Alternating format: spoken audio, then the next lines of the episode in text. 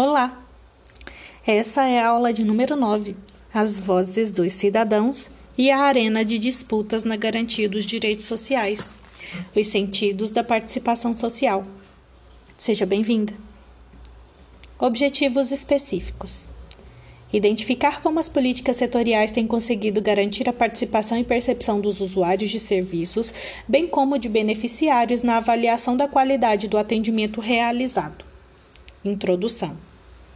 Esta aula analisa, em sua primeira sessão, o processo de construção dos direitos relacionando-os aos determinantes sociais, históricos e econômicos que fazem emergir o Estado Social Interventor. Na segunda sessão, serão discutidos os sentidos da participação popular, que dá voz aos sujeitos sociais como importante mecanismo de democracia. Por último, a análise busca nexos de sentido entre os exemplos de avanços e desafios das políticas setoriais, como saúde, assistência social, criança e adolescente e habitação, que contaram com o protagonismo da população, enfrentando os estigmas e paradigmas de uma sociedade que prioriza investimentos econômicos, relegando a segundo plano os investimentos no social. Capítulo 1 a, a construção dos direitos. Para refletir sobre os direitos, devemos partir da Declaração Universal dos Direitos Humanos, adotada e proclamada pela Resolução número 217 na Assembleia Geral das Nações Unidas em 10 de dezembro de 1948, a qual foi assinada pelo Brasil na mesma data. A presente Declaração Universal dos Direitos Humanos, como o ideal comum a ser atingido por todos os povos e todas as nações, com o objetivo de que cada indivíduo e cada órgão da sociedade, tendo sempre em mente esta declaração, se esforce através do ensino e da educação por promover o respeito a, a esses direitos e liberdades. E pela adoção de medidas progressivas de caráter nacional e internacional, por assegurar o seu reconhecimento e a sua observância universal e efetiva, tanto entre os povos dos próprios Estados-membros, quanto entre os povos dos territórios sob sua jurisdição. É o que aponta a ONU nesse mesmo documento da Declaração Universal dos Direitos Humanos, lá em 1948. A Declaração Universal dos Direitos Humanos foi estabelecida no momento sócio-histórico do pós-guerra, em resposta às barbáries que o próprio homem desencadeou em uma busca de poder e supremacia de um povo sobre o outro. Esse período trouxe consequências inesquecíveis para o mundo, mas principalmente para os países que lá estiveram, para as famílias que perderam seus entes queridos ou os que tiveram mutilados física ou emocionalmente e para as pessoas, os soldados que lá estiveram e sobreviveram. Todos esses jamais esquecerão a que ponto podem chegar a dor, o sofrimento, a miséria e a ganância humana. Seu artigo 1 reflete bem esse momento, mostrando que não pode haver diferenças entre os homens. Abre aspas. Todas as pessoas nascem livres e iguais em dignidade e direitos. São adotadas de razão, são dotadas de razão e consciência e devem agir em relação umas às outras com espírito de fraternidade. Fecha aspas. O Brasil foi signatário da Declaração Universal dos Direitos Humanos, mas é no título segundo, abre aspas, dos direitos e garantias fundamentais, fecha aspas, da Constituição Federal de 1988, que os direitos humanos serão formalizados. Ele traz uma extensa relação de direitos individuais e coletivos. No capítulo 1, artigo 5 de direitos sociais, no capítulo 2, artigos 6 a 11 de Direitos de Nacionalidade, capítulo 3, artigos 12 e 13, e de Direitos Políticos, no capítulo 4, artigos 14 a 16. O fundamento do Estado democrático está pautado na dignidade da pessoa humana, demonstrando que o Estado deverá garantir e promover a universalidade do princípio da dignidade humana, entendendo como dignidade humana as condições necessárias para se alcançar uma vida digna e embasada nos direitos humanos. O que instiga sobre os direitos é como eles foram construídos ao longo do tempo. Os direitos fundamentais do homem devem ser compreendidos em seu processo histórico, pois foram agregados a outros direitos por determinantes sociais, históricos, econômicos e políticos. Cada geração de direitos corresponde a um modelo de Estado. Nas palavras de Saldanha em sua obra de 2014, na página 7, os chamados direitos de primeira geração são aqueles que se ligam ao conceito de liberdade, corporificados na tríade liberdade, prosperidade e vida.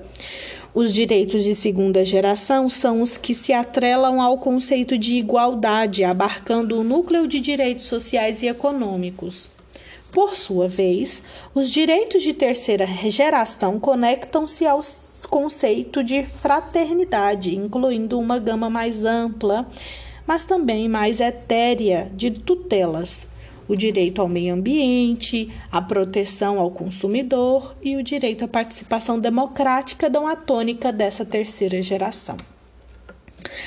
A princípio, a emergência do capitalismo e seus processos de expansão da produção e da exploração dos trabalhadores, associado às sequelas das guerras mundiais, contribuíram para o aparecimento do Estado Social voltado a garantir proteção dos direitos para todos.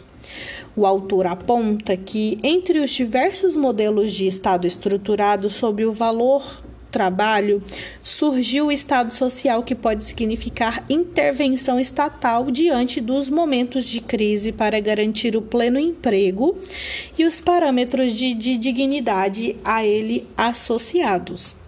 O Estado social, caracterizado como interventor, exerce sua regulação não apenas para evitar os efeitos indesejáveis do capitalismo, como a desigualdade, a pobreza e a exclusão social, mas também intervém na, e negocia os custos das prestações de serviços sociais estatais. Nesse momento, Saldanha, em sua obra de 2014, aponta para dois princípios constitutivos e contraditórios do Estado social contemporâneo. O primeiro da universalidade e o princípio da subsidiariedade. A ação protetiva do Estado surge apenas quando os indivíduos falham na busca de sua sobrevivência. Assim, o Estado atribui a proteção à prestação de serviços sociais aos setores privados do mercado, fazendo vigorar o princípio da subsidiariedade. Na figura 1, você verá a relação capital social versus social. Acesse o material para verificar. Observa-se que a estratégia de proteção se articula com o valor trabalho quando os trabalhadores perdem a sua condição de trabalho. O Estado torna-se mínimo para o social e máximo para o capital. Vimos que as leis e as normativas não garantem igualdade e efetividade e não são suficientes para equacionar as consequências do capitalismo selvagem. O primordial é garantir igualdade de oportunidades e de condições aos cidadãos para o alcance da cidadania. Capítulo 2 Os sentidos da participação. Participar significa tomar parte ou ter parte em algo ou ainda fazer parte de algo, como verifica Bordenave na sua obra de 1994, na página 22. Assim, participação popular é processo político concreto que se produz na dinâmica da sociedade mediante a intervenção cotidiana e consciente de cidadãos, individualmente considerados ou organizados em grupos ou em associações com vistas à elaboração, à implementação ou à fiscalização das atividades do poder público. É um processo que compreende o desenvolvimento de ações contínuas no tempo e no espaço, que se aperfeiçoam com a prática e com a utilização de técnicas adaptadas ao fim participativo. Quem diz isso é Dias, em sua obra de 2007, na página 46. Participação popular é a luta em busca de cidadania. O conceito de cidadania pauta-se na democracia de um país Chauí, em sua obra de 2005, aponta que na concepção liberal de democracia, a figura principal é a do indivíduo como portador da cidadania civil ou política, vivendo na sociedade civil, determinada pelas relações de mercado. Na concepção de esquerda, a figura principal é das formas de organização associativa das classes e grupos sociais, sindicatos e movimentos sociais e populares. A autora enfatiza que as lutas dos trabalhadores pela via de, da participação no decorrer dos séculos 19 e 20 ampliaram a concepção dos direitos, introduzindo a ideia de direitos econômicos e sociais. Essa luta determina, orienta e controla a ação dos representantes políticos. Ela aponta ainda que o maior problema da democracia em uma sociedade de classes é a manutenção de seus princípios, igualdade e liberdade, sob os efeitos da desigualdade real. Considera que a democracia não é o regime de consenso, que a luta e o conflito pela garantia da igualdade e da liberdade são legítimos e necessários, porque buscam e podem encontrar mediações institucionais. É o que diz Chauí em sua obra de 2005. Segundo Dias, lá na sua obra de 2007, na página 45, a democracia representativa ou democracia indireta, que se apoia no Instituto da representação política tem se mostrado insuficiente para atender às múltiplas demandas da sociedade contemporânea. Chauí, lá na obra de 2005, na página 25, explica.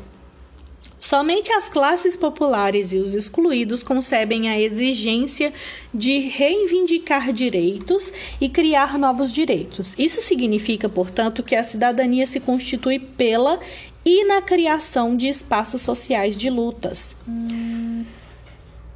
Hum os movimentos sociais, os movimentos populares, os movimentos sindicais e pela instituição de formas políticas de expressão permanentes, partidos políticos, Estado de Direito, políticas econômicas e sociais, que criam, reconhecem e garantem direitos. A democracia exige também a alternância do poder, que advém da existência das leis e das eleições, o que significa que ele deve ser transitório e estar sempre vazio, pois seu detentor é a sociedade. A cidadania popular é alcançada quando desfaz privilégios. Para Chauí, na sua obra de 2005, na página 26, abre aspas, seja porque os faz passar a interesses comuns, seja porque os faz perder a legitimidade diante dos direitos e também quando tem força para fazer carências passarem à condição de interesses comuns e destes a direitos universais. Fecha aspas. O sistema de participação social. O governo federal, por, por, meio da subchefia para assuntos jurídicos, criou o decreto número 8243 de 23 de maio de 2014, a Política Nacional de Participação Social e o Sistema Nacional de Participação Social, com o objetivo de fortalecer e articular os mecanismos e as instâncias democráticas de diálogo e a atuação conjunta entre a administração pública federal e a sociedade civil. Reflita sobre a importância da participação social e, na sequência, acesse o link disponível na Mediateca e conheça melhor esse decreto. A despeito de todo o progresso conquistado pelo homem, ainda estamos na mão inversa da cidadania. Para Dupas, em sua obra de 2001, na página 7, nos últimos anos, abre aspas, houve um aumento da concentração de renda e da exclusão social, com o perigo de destruição do habitat humano por contaminação e a manipulação genética ameaçando o patrimônio comum da humanidade. Fecha aspas. As mudanças ocorridas no mundo do trabalho e das relações sociais resultaram na naturalização de todas as formas visíveis e invisíveis da violência. Os avanços da lei e da tecnologia são não conseguiram virar a página das desigualdades. Há ainda muita dificuldade na luta contra a opressão social e econômica posta no mundo atual, que hoje é banalizada. Podemos citar o exemplo de mulheres trabalhadoras, negros, índios, imigrantes, idosos, homossexuais, entre outros. As relações sociais ainda são pautadas nas relações de subordinação, sustentadas pelas instituições sociais, família, escola, religião, trabalho, que alimentam, reforçam e reproduzem nas classes populares o sentimento de serem subalternas. É o que diz Chauí em sua obra de 2005. No Brasil, de um lado, temos garantidos os direitos de cidadania na Constituição Federal. De outro lado, os novos padrões tecnológicos transformaram as relações humanas, sociais e trabalhistas, suprimindo empregos e jogando grandes contingentes populacionais fora do mercado de trabalho, em um processo complexo de exclusão social.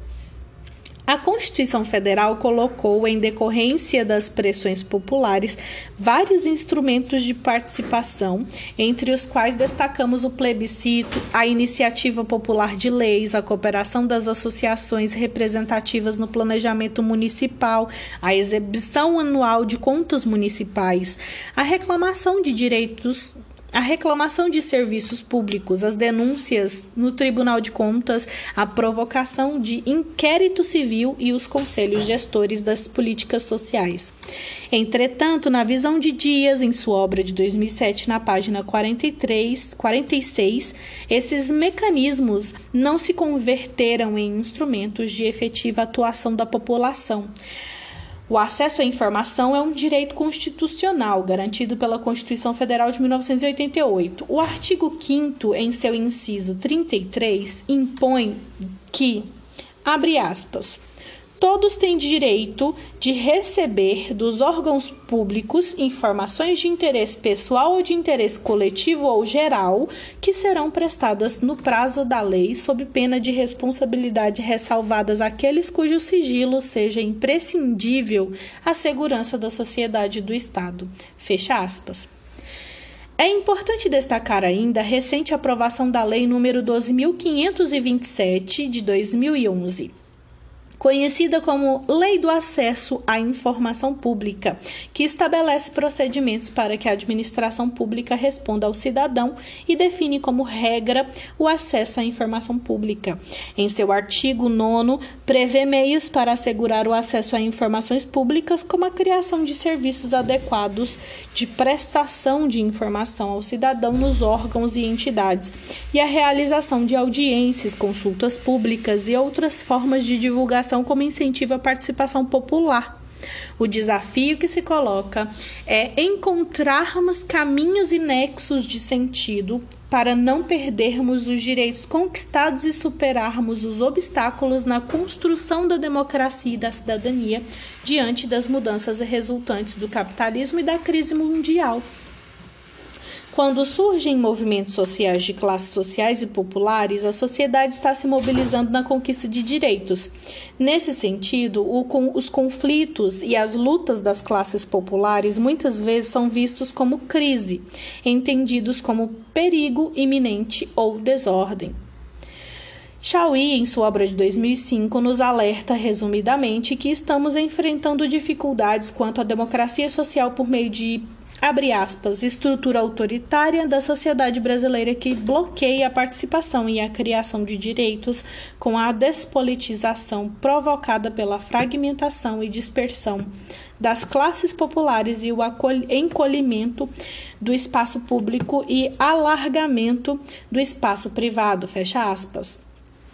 Assim, a democracia e a, cidadania, e a cidadania são, portanto, conquistas que dependem, entre outros fatores, da participação popular. Capítulo 3 Políticas setoriais e participação. No Brasil, a cultura do privilégio sempre predominou sobre os direitos universais. Entretanto, vimos que a organização e a participação popular na Assembleia Constituinte mudaram esse paradigma, fazendo surgir uma nova ordem democrática. Graças aos movimentos populares e associações profissionais, as políticas públicas universais foram incluídas no texto constitucional. Foram inseridas a liberdade sindical, a reforma agrária, a reforma urbana, a criação de um sistema único de saúde e de assistência social e de atenção à criança e ao adolescente, entre outros, além das exigências de descentralização e de criação de instrumentos de participação e controle social sobre essas políticas nos âmbitos federal, estadual e municipal. Tornou-se claro que a simples existência da moldura institucional é necessária, mas não suficiente para garantir a inclusão social. Ao perceber a dificuldade de operacionalização das políticas propostas na Constituição, a sociedade civil e os movimentos populares organizados, desde a Assembleia Constituinte, continuaram a sua luta no sentido de regulamentar as leis das políticas setoriais e impor critérios de financiamento e critérios de provisão estatal para repasse de recursos nas três esferas do governo, federal, estadual e municipal, prevendo uma gestão compartilhada. Mediante pressão e negociações permanentes dos setores populares, essa luta culminou com a aprovação da Lei do Sistema Único de Saúde, do Estatuto da Criança e do Adolescente, o ECA, da Lei Orgânica da Assistência Social e, mais recentemente, do Estatuto da Cidade. Um dos exemplos de mobilização e articulação ocorreu na construção da Política Nacional de Saúde, que serviu de exemplo para orientar a organização e articulação das demais políticas setoriais. Sobre a organização e articulação da saúde que resultou no Sistema Único de Saúde, podemos exemplificar a importância dos variados atores sociais envolvidos no movimento da reforma sanitária brasileira, a atuação dos trabalhadores da saúde, usuários dos serviços intelectuais orgânicos e prestadores de serviços como com diferentes graus de organização e mobilização, a possibilidade concreta de mudança das condições de vida e saúde da população. Podemos citar também movimentos populares de saúde, associações de bairro, organizações não governamentais, religiosas e outras cujas demandas se concentram na reivindicação de acesso e melhoria da qualidade de serviços de saúde e na luta contra a privatização dos serviços de saúde, como aponta Reiman Caiano em sua obra de 2006, na página 85. As conferências de saúde são as instâncias máximas de decisão para a formulação e reformulação da política de saúde. A figura 2 aponta as funções do Conselho Deliberativo de Saúde. Acesse o material para verificar. Se as conferências focam suas deliberações nas diretrizes da política, os conselhos de saúde também deliberativos têm por finalidade formular, acompanhar, avaliar e controlar a execução da política de saúde. Entre os principais desafios da política de saúde estão a percepção da população sobre a determinação social da saúde e da doença, as mudanças na lógica do financiamento da política de saúde, que deve ser visto como investimento e não como gasto, a modernização da gestão pública para garantir de qualidade na prestação de serviços e controle social para que as políticas sociais sejam de interesse coletivo e não de interesse individual ou de grupos corporativos. A exemplo do modelo SUS, Após a aprovação da Política Nacional de Assistência Social, foi implantado o Sistema Único de Assistência Social, mediante processo de lutas e conflitos entre setores do, do próprio governo, de militantes e trabalhadores da assistência social para torná-lo parte de uma política de direito e não de favor. A elaboração e a definição da Política Nacional de Assistência Social representaram para Koga, em sua obra de 2006, o segundo marco histórico na defesa dessa política no Brasil. Esse processo foi fruto de inúmeras discussões, negociações e luta entre os representantes do governo e da sociedade civil no território nacional. Houve o envolvimento dos conselhos e fóruns municipais, estaduais regionais, de gestores de associação de municípios, de universidades, de representantes de segmentos específicos, pois está em jogo não somente processos técnicos e políticos, mas também processos civilizatórios de mudanças dos paradigmas do favor e da benemerência para o direito à cidadania, a partir de uma realidade em que encontramos profundas desigualdades sociais, mas, ao mesmo tempo, grandes potencialidades humanas, como aponta Koga em sua obra de 2006, página 49. Outro exemplo que podemos citar das políticas setoriais é a política da criança e do adolescente, com a aprovação do ECA em 1990, que rompeu com a doutrina de situação irregular para proteção integral e propôs a implantação dos conselhos de direitos tutelares e fundos nos municípios. O ECA resultou de grandes mobilizações e um movimento intenso iniciado na Assembleia Constituinte, que inclui o artigo 227 na Constituição e, posteriormente, o detalhou nas páginas do ECA. Artigo 227. É dever da família, da sociedade e do Estado assegurar à criança, ao adolescente e ao jovem, com absoluta prioridade, o direito à vida, à saúde, à alimentação, à educação, ao lazer, à profissionalização, à cultura, à dignidade, ao respeito, à liberdade e à convivência familiar e comunitária, além de colocá-los a salvo de toda forma de negligência, discriminação, exploração, violência, crueldade e opressão. Redação dada pela Emenda Constitucional número 65 de 2010. Muito se avançou nessa política, mas ainda há muito a ser conquistado. O processo de instalação dos conselhos municipais de direito e tutelares, por exemplo, é bastante significativo no país. Entretanto, a precariedade e a falta de condições operacionais para o funcionamento dos conselhos ainda são pontos críticos e que merecem a atenção dos organismos de controle social, como aponta Nastari em sua obra de 2006, na página 65. Não se pode negar o avanço na implantação dos conselhos de direitos e setoriais, bem como as recentes proposições dos Conselhos Nacionais de Assistência Social e da Criança e do Adolescente de criação de sistemas que organizem essa essas políticas públicas ou, ao menos, parte delas. Contudo, ao o alto grau de centralismo das ações, a falta de coordenação das ações nestas áreas, a grande resistência à repartição das, atribu das atribuições e poderes, tanto intragovernamental quanto entre sociedade civil e governo, são a tônica do desenvolvimento da política. A luta e as mobilizações devem continuar. Destaca-se nesse momento o debate sobre o projeto de lei número 171, que propõe a redução da idade penal. Entre avanços e retrocessos dos movimentos populares e de resistência dos setores organizados da sociedade e organismos de defesa dos direitos humanos lutam para vencer os paradigmas da proteção integral de crianças e adolescentes e para não perdermos o que foi conquistado. Outra política que vem enfrentando dificuldades na sua construção é a política urbana. A imensa e rápida urbanização é um problema.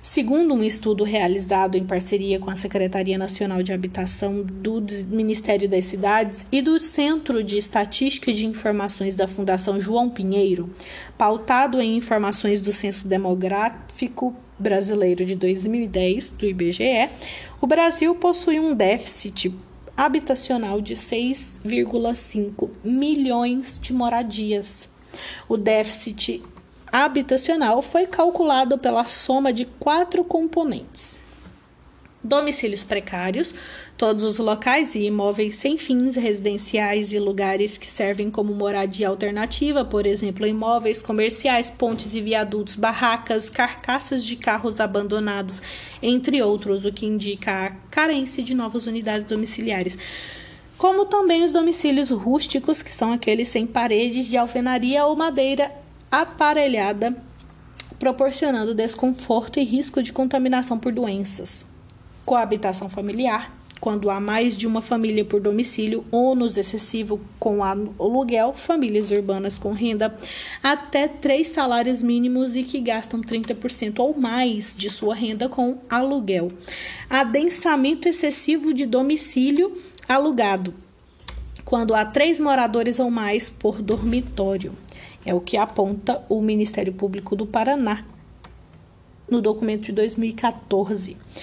Para ampliar a compreensão sobre o déficit habitacional no Brasil e entender a complexidade da questão, apresentamos a seguir um gráfico ilustrativo sobre as condições de habitabilidade investigadas pelo IBGE em 2010 acerca de coabitação familiar, domicílios precários, ônus excessivo com aluguel e adensamento excessivo de domicílios no mesmo território. O gráfico 1 demonstra o déficit habitacional no Brasil segundo o IBGE em 2010. Acesse o material para visualizar. Foram os movimentos populares de habitação que apresentaram, após a Constituição, uma proposta de política habitacional e urbana baseada no movimento de saúde e em experiências de gestão compartilhada de vários municípios. A figura 3 demonstra o que é previsto Acesse o material para visualizar. A proposta prevê o reconhecimento das associações e cooperativas como agentes promotores de habitação, o atendimento às demandas por moradia, respeitando as demandas e especificidades de cada região, a gestão do fundo por um conselho deliberativo e tripartite, governo, usuários e empresas. A descentralização dos recursos, a participação ativa da população em todas as etapas do processo.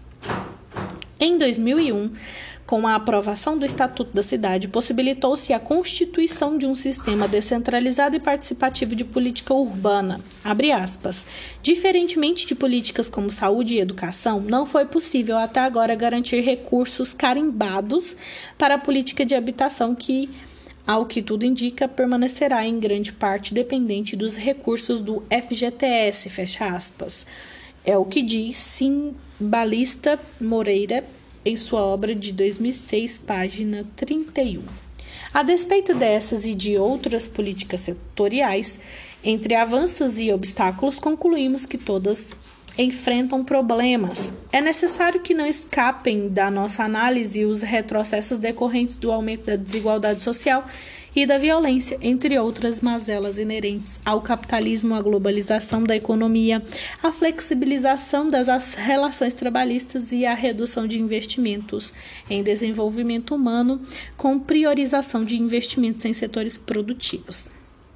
A voz da população, os movimentos e as manifestações populares não são somente importantes instrumentos de defesa dos direitos sociais, mas também mecanismos de enfrentamento da violação dos direitos humanos. Considerações finais.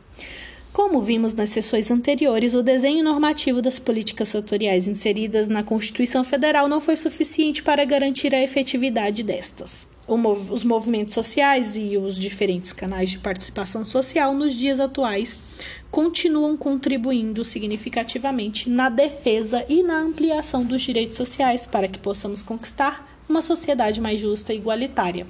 Só com participação social e a otimização de diferentes espaços de formulação de políticas públicas, como conselhos, conferências, fóruns, entre outros, podemos, poderemos protagonizar uma democracia participativa. Essa foi a aula de, número 9 e eu te vejo na próxima aula. Até lá!